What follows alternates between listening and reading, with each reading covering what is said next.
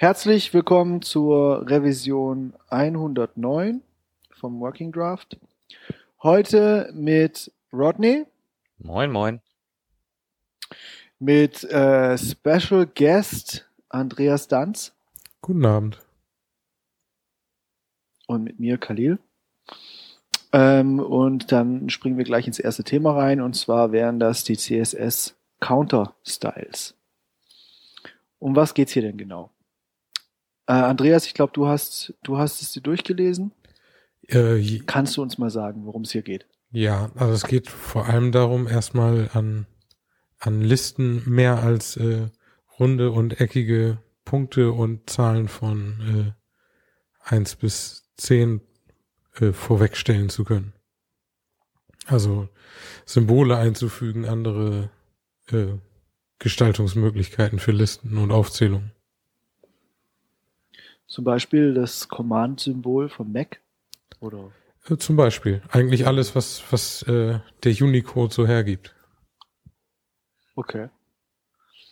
Also im Prinzip. Okay. Und das ist, was ist das, ein Draft dazu, oder wie?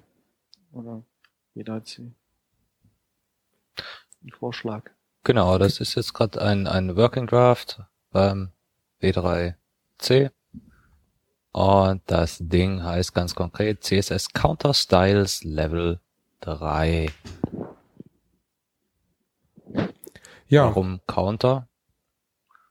Weil ich damit die einzelnen Elemente einer unnummerierten und nummerierten Liste mit schönen Bullet Points respektive lustigen anderen Symbolen versehen kann. Und bei einer unnummerierten Liste unnummeriert habe ich halt nur irgendwelche Piktogramme. Bei einer nummerierten Liste wird da aber gezählt. Deswegen hat man sich das ganz lustig Counter Styles getauft. Dann, wie funktioniert das denn? Was kann ich da machen? Nee, Im Moment funktioniert es ja noch, noch, noch relativ wenig, aber äh, der, äh, der, der Vorschlag ist eben, dass du ähm, eine Menge Symbole vorschlägst dem Browser und ihm sagst, wie er die anzuordnen hat. Also hier sind so Beispiele mit irgendwelchen Kästchen, die entweder verschachtelte Kästchen oben links, rechts, unten, links und rechts haben und man dann so im, im Viererrhythmus drüber iteriert oder eben sich einfach irgendwelche anderen Symbole ausdenkt, die man bei sich gerne einsetzen möchte. Außerdem kann man für so für so einfache Baumdarstellungen, irgendwelche Dreiecke davor setzen. Also an sich ist es eben ein, ein, eine willkommene, äh, ein, ein willkommener Zusatz zu den paar Sachen, die wir bisher bei Listen so machen können. Aber konnte ich das vorher nicht auch schon mit dem List Style Type oder List Style Icon oder wie das Ding hieß? Ja, aber da kannst du ja nur selber ein Icon festlegen, oder? Habe ich jetzt äh, jahrelang was übersehen? Ich halt frage, halt, weil ich es nicht weiß. Ah, okay. Ja, ich äh, gehe davon aus, dass du da nur ein Icon festlegen konntest. Und jetzt kannst du eben sagen, ich möchte, ähm, dass der erste Punkt meiner Liste immer oder, oder jeder dritte Punkt eine chinesische 3 ist, der erste eine arabische 1 und äh, der zweite eine römische 2. Oder so. Warum auch immer man das haben wollen würde. Aber äh, du kannst auch genauso zum Beispiel irgendwelche äh, Unicode-Würfel benutzen, um damit eine, eine Liste zu stylen. Und das konntest du meines Wissens vorher nicht. Da konntest du zwar sagen, ich hätte gerne so, ein, so eine Würfelgrafik oder einen Würfel, aber dann war der bei jedem Punkt. Ja, ein, ein kurzer Spick in die Mozilla Developer Network Doku verrät auch gleich, dass das bisherige äh, List-Item, List-Style-Type heißt das Ding, List-Style-Type, äh, nur eine begrenzte ähm, Menge von Symbolen kann. Also sowas wie Disk, Circle, Square, Decimal oder Decimal Leading Zero, Lower Roman für Rum, äh, rumänische Zahlen. Ja, genau, für rumänische Zahlen. Römische Zahlen, Entschuldigung. Und mit dem äh, neuen Counter-Styles kann ich dann äh, quasi alles da reinwerfen, was Unicode hergibt. Cool. Ja. Und da gibt es auch noch verschiedene Symbol äh, Systeme. Also ich kann das Ganze zyklisch machen, so dass äh, wie gesagt jedes dritte Element äh, ein, ein Kreis ist, jedes zweite Element ein Quadrat und jedes erste Element ein, ein Dreieck. Oder ich kann das Ganze ähm, fixed machen. Das heißt, ich kann eine Menge von Symbolen vorgeben, die dann nicht durchiteriert werden, sondern in, in der Sequenz angezeigt und dann schlichtweg mit Zahlen weitergemacht wird. Okay. Sieht komisch aus. Ja, oder Hört einfach. komisch an. ja. Ist aber so. Ja. Ist aber so. Warten wir es mal ab. Genau. Ja, cool. Ja, Wahnsinn. Da würde ich sagen, das war, äh, hat viel Spaß gemacht und wir gehen gleich über zum nächsten Thema. Außer ihr habt noch irgendwas ganz Wichtiges auf dem Herzen zu dem Thema. Und das wäre Neues aus der Welt der mobilen Betriebssysteme. Da haben wir ja drei Artikel verlinkt. Ähm, Rodney, sag was dazu. Sag was dazu. Was geht's? Also heute was flog geht's? einmal äh, die Info an mir vorbei, dass WebOS doch nicht tot ist. WebOS ist äh, das erste ähm, Mobile-Betriebssystem, das eigentlich so mehr oder weniger komplett auf äh, Web-Technologie äh, basiert. Ist, glaube ich, damals von äh, Palm entwickelt, in HP aufgegangen. Äh, bediente das nicht die, ach, wie hießen denn die Geräte? Ähm, ja, genau, die, die verramscht wurden am Ende. Genau, der, der äh, Tobias steht da so drauf. Touch, heißt das Touchpad? Mm, nee. Ich komme nicht drauf. Äh, ja, wie auch immer. Auf jeden ja. Fall äh, wurde dieses Betriebssystem dann irgendwann nicht mehr so wirklich weiterentwickelt. Die Geräte dazu sind ja ähm, auch äh, verschwunden. Es äh, wurde dann mal so äh, öffentlich gemacht, also äh, geopen sourced. Man eine eine kleine Bewegung hat dann versucht, dieses äh, WebOS auf anderen Geräten äh, weiter zu entwickeln, lauffähig zu bringen. Zwischenzeitlich ist es von LG aufgekauft worden und soll deren neue Smart TV Generation betreiben. Also keine keine Telefone mehr, sondern jetzt Smart TVs. Hm, also ich habe eben noch einen anderen Artikel irgendwo gelesen, ähm, in dem sie auch durchaus nicht ausgeschlossen haben, Tablets und Telefone zu bauen. Also das, okay. also das bleibt noch abzuwarten. Ich habe irgend, irgendein äh, Redakteur von von The Verge hat vorhin getwittert, dass äh, LG das jetzt wohl bestätigt hat, aber die Presseabteilung wusste auch nicht genau, warum die das jetzt gekauft haben. Und es sollen wohl auch nur, auch nur Teile gekauft sein und der Rest wird lizenziert. Also irgendwie ist das alles noch relativ wirr. Aber möglicherweise geht es eben doch weiter mit diesem Betriebssystem, wo die Apps komplett in äh, HTML, CSS und JavaScript gebaut werden. Richtig, wo wir bei HTML, CSS und JavaScript äh, sind, da ist ja nur gerade was Neues auf dem Markt erschienen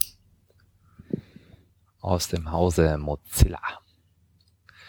Das Firefox OS ja. ist jetzt an der World Blah Konferenz in auf dem Mobile World Congress in Barcelona. Ja, genau, genau auf dem da. Ja.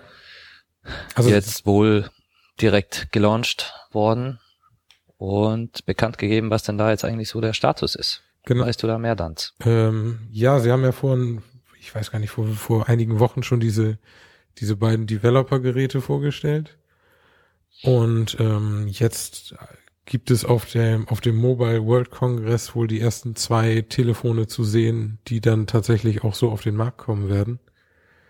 Das sind aber wohl eher Einsteigertelefone für irgendwelche Entwicklungsländer. Also bis wir hier so einen richtigen Firefox OS Mobilgerät, äh, bevor wir sowas hier im Laden finden, wird das wohl noch ein bisschen länger dauern.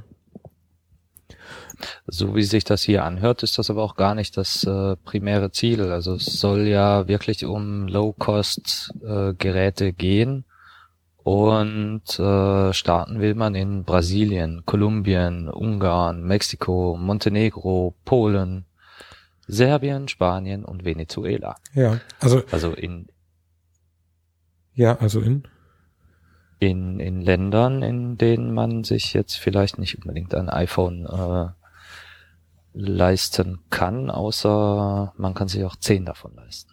Ja, also ich, ich finde das ja schon alles relativ spannend und hätte ja gerne so ein Gerät in der Hand, weil man dann eben mal sehen könnte, ähm, was, was so die ganze, die ganze Welt, die schon weiß, wie man äh, Websites und, und Web-Apps baut, äh, was die mit so einem Telefon machen kann, auf dem sie äh, quasi vom ersten Tag an voll entwickeln können.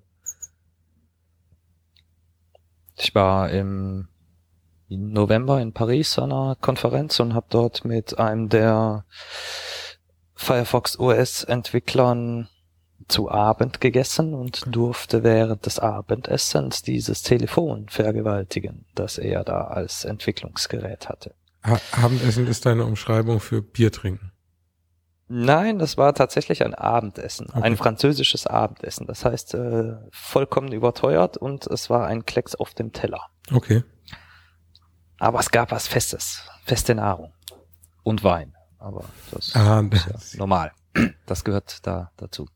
Wie auch immer, das äh, Telefon an sich war ein, war ein Developer-Gerät, da äh, braucht man keine kein, kein zweites Wort drüber verlieren, aber das äh, OS war eher interessant, denn so ganz rund war es noch nicht. Ich meine, zugegeben, das war jetzt vor, vor drei Monaten. Ja.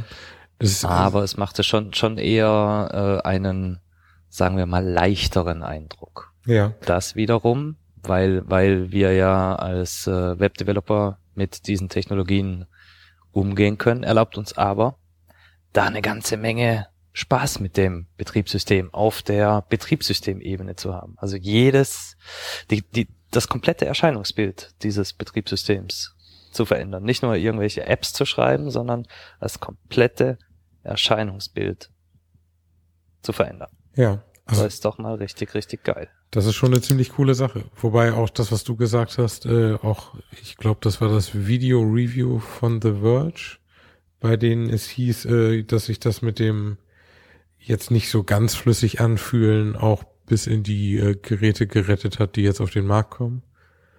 Ähm, aber grundsätzlich ist es eben schon ganz cool, weil man sieht, dass, äh, dass Mozilla da jetzt versucht, den, den anderen so ein bisschen in den Arsch zu treten, was äh, Device-API-Geschichten angeht und so.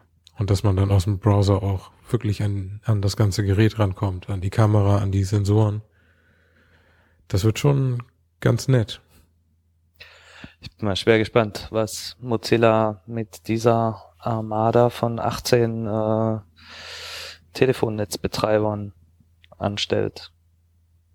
Da ist ja durchaus sowas wie die Deutsche Telekom, wie China Unicom, Sprint, Smart, Telefonica, Telenor, Telstra, da sind die ja. meisten großen Nummern eigentlich dabei. Ja, wobei das abzuwarten ist, äh, was das dann wirklich bedeutet. Ne? Die werfen natürlich gerne erstmal ihren Hut in den Ring und warten ab, ob da was rauskommt. Hm. Schauen wir mal. Wie auch immer, ich will so ein Gerät haben. Ich will spielen. Ich auch. Gut, was haben wir da noch in der Mobile-Welt? Ähm, als nächstes haben wir äh, den Ian Devlin, der in seinem Artikel Link, den HTML-Link auseinander nimmt. Und da ja. ist euch äh, äh, hier sind zwei Attribute aufgefallen, Ping und Download in der Vorbesprechung. Was kann man denn mit Ping und Download machen? Andreas. Äh, Im Moment nichts. Oder also mit Ping so, äh, mit Ping schon, mit Download noch nicht so richtig viel. Ähm, die Idee von von Download ist, dass ich äh, wirklich dann direkt im HTML sagen kann, dass das Ziel meines Links eine Datei ist, die heruntergeladen werden soll und ich dann äh, das dem Browser direkt mitteile und nicht mehr irgendwelche Header-Geschichten an, in Angriff nehmen muss, damit Dateien direkt runtergeladen und nicht angezeigt werden. Ah, cool. Aber also Browser Support gibt's aber schon, aber es ist noch nicht, äh, es ist jetzt nicht komplett durch die Bank. Genau, also man kann sich im Moment Start noch nicht drauf verlassen und das gleiche gilt für das für das Ping-Attribut, das äh, wohl vorsieht, dass man beim Klick auf einen Link äh, einer anderen URL Bescheid sagen kann, dass auf diesem Link jetzt geklickt wurde. Das heißt also, dann würde der Browser sozusagen diese URL aufrufen und dann könnte man mit diesem Request auf der Seite oder dort halt irgendwas äh, genau, machen, der würde halt sozusagen zählen. Genau, der, so. der würde irgendwie eine eine parallele Verbindung aufbauen. Genau, also diese hm. zwei neuen Attribute definiert im, im HTML5-Rahmen sollen den Web Apps eigentlich ein paar Sachen abnehmen. Das eine ist das Download-Attribut. Ich benutze das bei URI JS, bei diesem äh, Bild-Tool, diesem ganz äh, trivialen Teil, das einfach meine Dateien zusammenzieht und durch äh, Google Closure jagt auf die Art und Weise, mhm. dass wenn der komprimierte Code zurückkommt, du einfach den Download-Knopf drücken kannst und äh, der Inhalt dieser Text-Area als Datei zum Download angeboten wird. Das heißt, äh, im Browser können Dateien über diesen Blob-Bilder äh, ja, generiert werden, gebaut werden und direkt zum Download angeboten werden. Ähm, der Blob-Builder ist eine neue API, mit der du äh, Blobs bauen kannst. Blob ist ein, äh, eine Abkürzung, die ihren Ursprung, glaube ich, bei den Datenbanken hat und steht für Binary Large Object.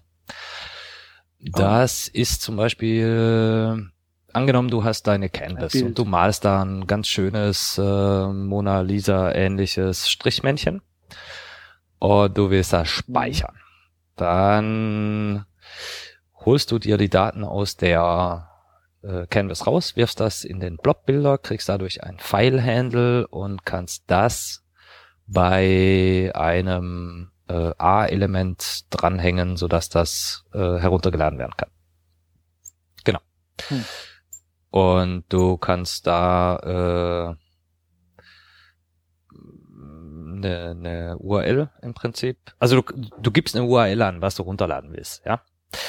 Äh, das kannst du entweder vom Server runterladen, also angenommen, ich will ein PDF zwingend speichern und nicht öffnen, dann kann ich sagen, hier, äh, ich verlinke auf das PDF und gebe Download als Attribut an und äh, bin fertig mit dem Käse. Kein dämliches Header-Geraffel, äh, also ähm, wie ist das denn? Äh, ja. Content Disposition Attached oder irgendwie sowas.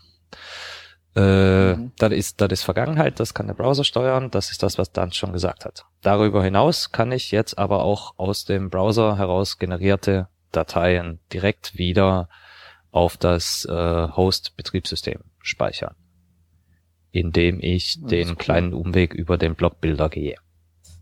Und das ist eigentlich relativ cool, denn es erlaubt uns endlich äh, Dateien vom äh, Betriebssystem zu ziehen. Ich meine, das haben wir ja schon. Das ist ja die äh, File API, die File System API. Aber jetzt mhm. auch wieder äh, direkt zurück zu speichern, wo auch immer wir das wollen. Nicht im Browser, nicht in irgendwelchen äh, Browser-internen äh, Speicherbereichen, sondern halt im Zielsystem. Das ist cool, kann aktuell aber nur der äh, Chrome und die nächsten Firefoxe werden es können. Also ab Version 20 kommt das. Ich glaube, da wir gerade bei 19 sind, ist das schon in fünf, sechs Wochen der Fall. Genau. Und vergiss den BlackBerry Explorer. 10 nicht. Ja, genau, der, der BlackBerry 10, der kann das auch. Der Internet Explorer 10 leider nicht. Das heißt, äh, dieses Feature wird nicht ganz so intensiv genutzt werden. Leider. Jo, und das mit dem Ping, das ist so ein bisschen äh, kontrovers zu betrachten. Ne? Wenn ich das richtig verstehe, dann äh, kann ich in diesem Attribut eine Reihe von äh, Adressen angeben, also URLs angeben, die aufgerufen werden sollen, wenn der Link aufgerufen wird. Also habe ich ein äh, ahref, was weiß ich, äh, google.com und schreibe in mein äh, Ping-Attribut rein, meine Adresse slash trackme.php. Entschuldigung, ich habe PHP gesagt. Das, das, tut mir tut mir wirklich leid. ähm, trackme. was auch immer heute toll ist, Skriptsprache. Dann äh, soll der Browser veranlassen, dass diese TrackMe-URL aufgerufen wird, um zu signalisieren, Achtung, hier, äh, der Link zu Google wurde aufgerufen. Wenn ich das alles richtig interpretiere, dann hat sich da die Google Analytics Abteilung ein bisschen eingeschlichen und äh, mal ein paar Ideen da eingestreut, wie man denn äh, Web-Tracking noch äh, sinnvoller machen kann. Ja, das scheint, das scheint so ein bisschen die, die Lücke zu sein, die bei äh, beim Auslesen der, der Visited Pseudoklasse äh, jetzt gerade geschlossen ist. Die ist jetzt gleich wieder meilenweit aufgerissen worden. Naja, gut, was, was da sicherheitstechnisch äh, noch kommt an, an, wir machen das wieder zu, äh, kann ich jetzt noch nicht sagen.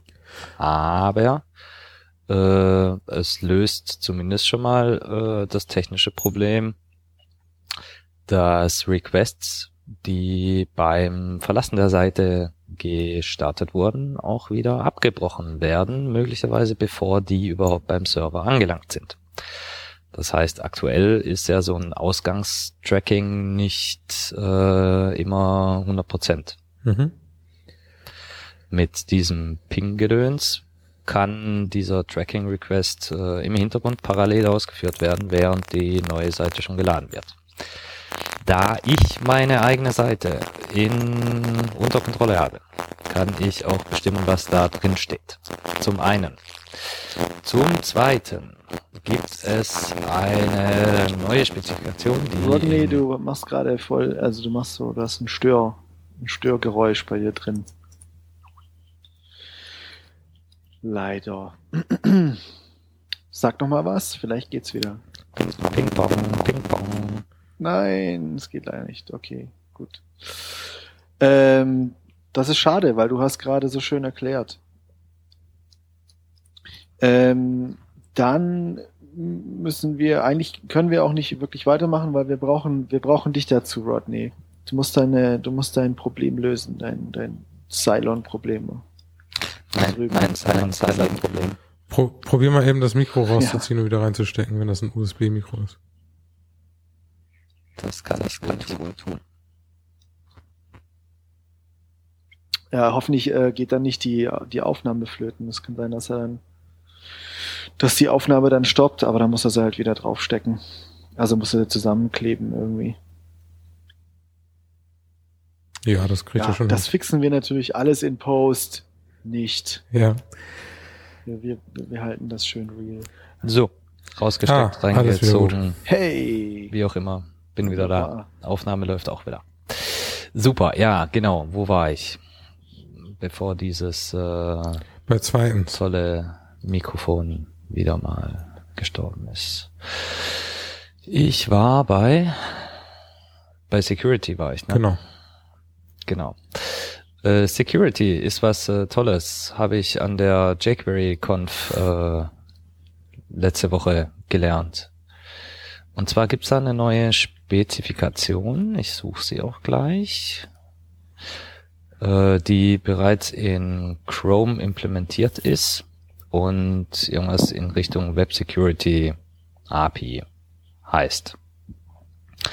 Damit kann der Webserver einen Header mitschicken, der den Browser dazu veranlasst, nur ganz bestimmte Dinge zu tun. Zum Beispiel kann man so alle Inline JavaScripts oder äh, alle JavaScripts von bestimmten Domains oder ähnlichen Sachen komplett unterbinden. Nicht nur JavaScript, ja auch Bilder. Also ich kann so zum Beispiel steuern, dass auf dieser Seite nur Bildressourcen geladen werden dürfen, die von meiner eigenen Domain kommen. Also kein Hotlinking nach außen gestattet wird. Auf die Art und Weise, selbst wenn jemand auf die selbst wenn es jemand schafft, äh, Code bei mir zu injecten, also eine XSS-Lücke auszunutzen, kann verhindert werden, dass der äh, Daten raustracken kann oder weitere äh, Scripts nachladen, um äh, meine Nutzer der Seite dann doch noch so ein bisschen äh, zu schützen. Genau. Und äh, ich gehe schwer davon aus, dass auch das neue Ping-Attribut des A-Elements diesen dieser Spezifikation unterliegen wird. Und die Spezifikation heißt talalala, Content Security Policy. Genau. Das war dann übrigens auch das äh, für mich interessanteste Ding an der jQuery-Conf. Wenn wir da gleich ja. überleiten. Also ein, eine Sache wollte ich noch eben hier zu dem zu dem Ping-Ding. Äh, also der der Vorschlag äh, in der in der Spezifikation ist, dass der Browser dem Benutzer aufzeigt, dass es ein Link ist, der noch irgendwas anderes macht als ein normaler Link. Wie auch immer das aussieht. Du gehst jetzt gerade auf die Spezifikation ein? Äh, von, von dem Ping-Ding, also von, ja. der, äh, von dem Link-Attribut. Genau, die Spezifikation äh, schreibt auch vor, dass der User Agent, also der Browser, eine Möglichkeit bieten kann, wenn nicht sogar soll, um dieses Pingen komplett zu unterbinden. Ja, ich, äh, ich frage mich nur, äh, wie er das darstellen will. Also kriegen die Links dann immer, also geht dann ein Pop-up auf, ein, eine, eine Warnmeldung. Das wird dann wohl der jeweilige äh, Browserhersteller austüfteln müssen.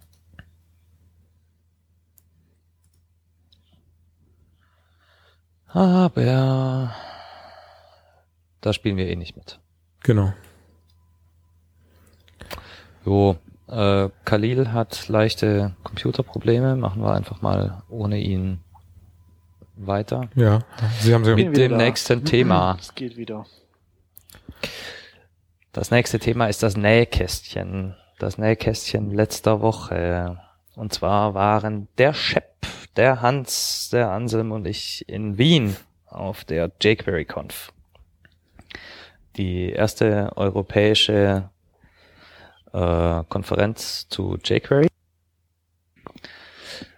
wo man äh, vielleicht noch dazu so sagen sollte, Festland Europa, denn England hat wohl doch schon die eine oder andere gesehen. Jedenfalls gab es da ganz viel Tolles rund um jQuery und auch Dinge, die gar nichts mit jQuery zu tun hatten. So hat uns äh, Richard, das ist der Präsident der jQuery Foundation, erstmal über den aktuellen Zustand von jQuery und seinen einzelnen Projekten aufgeklärt und wie das Ganze in Zukunft weitergehen soll auch ein bisschen Licht in das Dunkel der jQuery 1.9 und 2.0 äh, Diskussion gebracht. Da waren ja dann doch einige Teilnehmer etwas äh, ja, äh, unaufgeklärt, was das Ganze angeht. Wie ihr wollt den Internet Explorer nicht mehr unterstützen. Und ähm, ja, was hatten wir? Corey Frank erklärte uns, wie ein, wie die UI Widget Factory funktioniert. Also jQuery besteht ja nicht nur aus jQuery, dem, dem Kern. Es gibt ja auch noch jQuery UI. Das sind die ganzen tollen User Interface Elemente. Es gibt auch noch jQuery Mobile oder Mobile, je nachdem, welches Englisch man dann sprechen möchte. Für äh, Web-Applikationen auf dem Mobiltelefon momentan. Ähm, für Tablets ist das noch nicht so ganz ausgereift. Und diese, diese Widget Factory, die erlaubt das äh, Handeln von State. Das ist also ein kleines nützliches Helferlein, das erlaubt, relativ komplexe äh, Widgets zu bauen, ohne sich in diesen ganzen Zustandsproblematiken zu verlieren. Doug Niner hat uns ein bisschen was über CSS 3 erzählt. Also jQuery-Konferenz und es geht um CSS 3. Konkret geht's um Animations und Transitions, denn wie wir ja wissen, sind JavaScript-Animationen relativ langsam und fressen die CPU. Auf portablen Geräten funktioniert das so gut wie gar nicht. Doug hat uns da ein bisschen was zu erklärt, wie man diese Dinge performant und schön, vor allem recht flexibel in jQuery oder via jQuery umsetzen kann. JavaScript, wenn es dann mal ein bisschen größer wird, braucht dann auch so ein bisschen Paketverwaltung. Da haben wir was zu Require.js gehört. Das war auch sehr interessant für, wir schätzten etwas um die 70 Prozent im Raum. Denn äh, außer bei uns Applikationsentwicklern ist das wohl noch nicht so ganz verbreitet. Das schöne automatische Nachladen von Dependencies. An der Stelle höre ich mal auf, einfach nur durch die Liste zu gehen und erzähle euch, dass es leider keine Videos dieser Konferenz gibt. Das ist total, Nein. total blöd. Ja. Äh, wir werden die äh, Slides der Talks in den Schaunotizen verlinken. Zumindest mal die interessantesten davon. Und wenn wir mal vom Inhalt absehen, dann war die Konferenz eigentlich relativ sexy. Stattgefunden hat das im Palais Liechtenstein. Und das hört sich genauso edel an. Nein, das war genauso edel, wie sich das Ding anhört. Ungefähr zehn Meter hohe Decken, komplett bemalt mit Stuck und Vergoldung und in der Mitte stand eine Kutsche, natürlich auch aus Gold, respektive vergoldet. Alles total, total edel.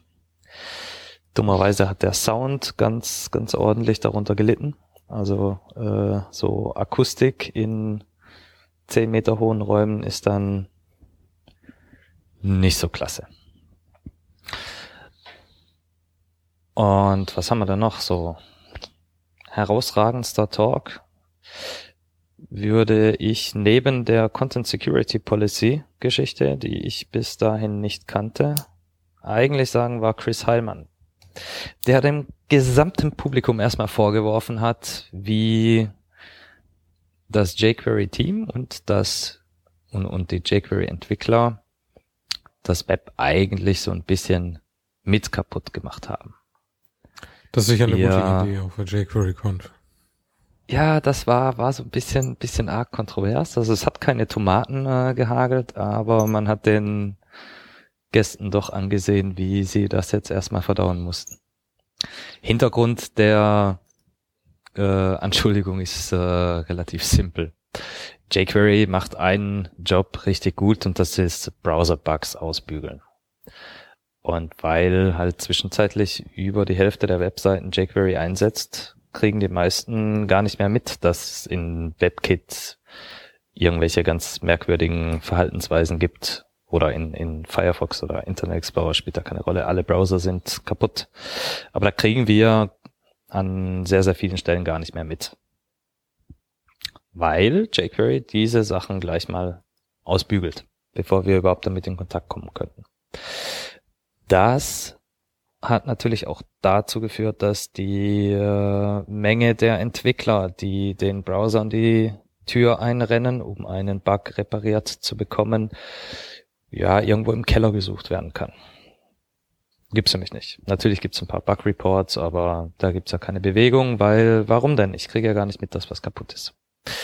Das ist an sich eigentlich äh, eine, eine, eine Geschichte, die ich so nie gesehen habe. Ja.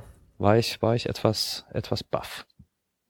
Auf jeden Fall hat's funktioniert. Christian wurde nicht gelünscht. Er durfte an einem Stück wieder nach Hause. Wir haben ihn sogar mittrinken lassen.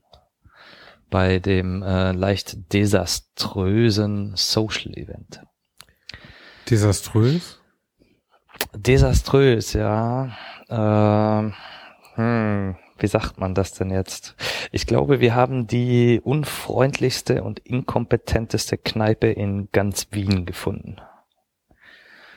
Hm. Möchtest du Werbung machen? Das hört sich interessant an.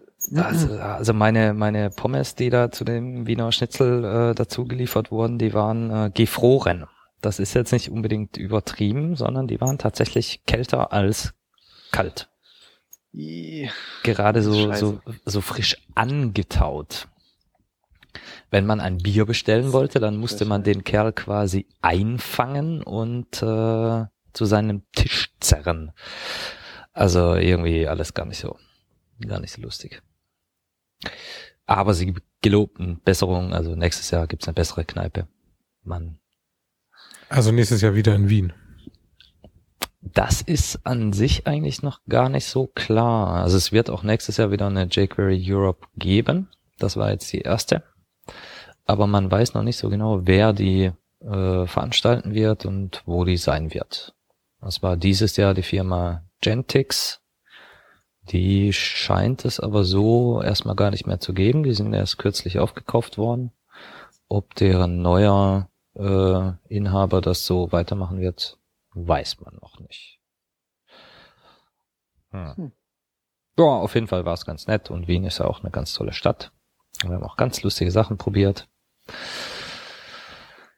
Wie ein Eingeweide, ein Topf. Nein, ich möchte das nicht weiter ausführen. Ich möchte das auch nicht weiter hören. Mhm. Ja, so, äh, kommen wir doch mal zu den Schaunotizen, ne? Gute Idee. Was haben wir denn da? Da haben wir Grunt Parallel. Das Ding macht auch ziemlich genau das, was der Name schon vermuten lässt. Äh, Grunt Tasks in, äh, in, in gleichzeitig ausführen, in, in parallel. Das heißt, äh, normalerweise sind diese Aufgaben sequenziell. Ein Ding wird nach dem anderen ausgeführt, aber äh, es spricht eigentlich nichts dagegen, wenn mein CSS, meine CSS-Minifizierung und meine JavaScript-Minifizierung parallel laufen, weil die nicht direkt voneinander abhängen. Und genau das soll Grunt Parallel auf schöne, einfache Art und Weise ermöglichen. Okay, dann haben wir noch einen Link. Genau. Äh, dig deep into äh, CSS Gradients. Und das ist eigentlich ähm, auch, auch wieder eine Sache, wo der Name schon ganz gut erklärt, was es tut. Es wird so richtig textbuchartig werden hier wirklich CSS-Verläufe auseinandergenommen mit, mit Infograf oder mit, mit Grafiken, die das alles nochmal sehr, sehr genau erklären, was wie funktioniert und in welchem Winkel und warum. Also wer ein bisschen tiefer da einsteigen möchte, als einfach nur seine Verläufe aus dem, aus dem Generator irgendwo reinzuwerfen, der kann sich das einmal durchlesen. Und als äh, dritten und letzten Link haben wir nochmal von, von PPK, dem Vater der, der Testcases, äh, seine neue Ansammlung von textrelevanten äh, CSS-Eigenschaften aufgeteilt nach, äh, nach Desktop und Mobile mit neuen Kompatibilitätstabellen und äh, ja, und Testcases für, für alles Mögliche, was irgendwie CSS-Typografie äh, betrifft. Ja, schön. Das waren auch schon die äh, keine Schaunotizen und das war dann auch schon unsere Sendung. Revision 109. Äh, vielen Dank an Andreas fürs Mitmachen. Vielen Dank fürs Einladen. Hat Spaß gemacht. Und äh, ja, bis zum nächsten Mal. Tschüss. Bis dann. Tschüss. Ciao, ciao.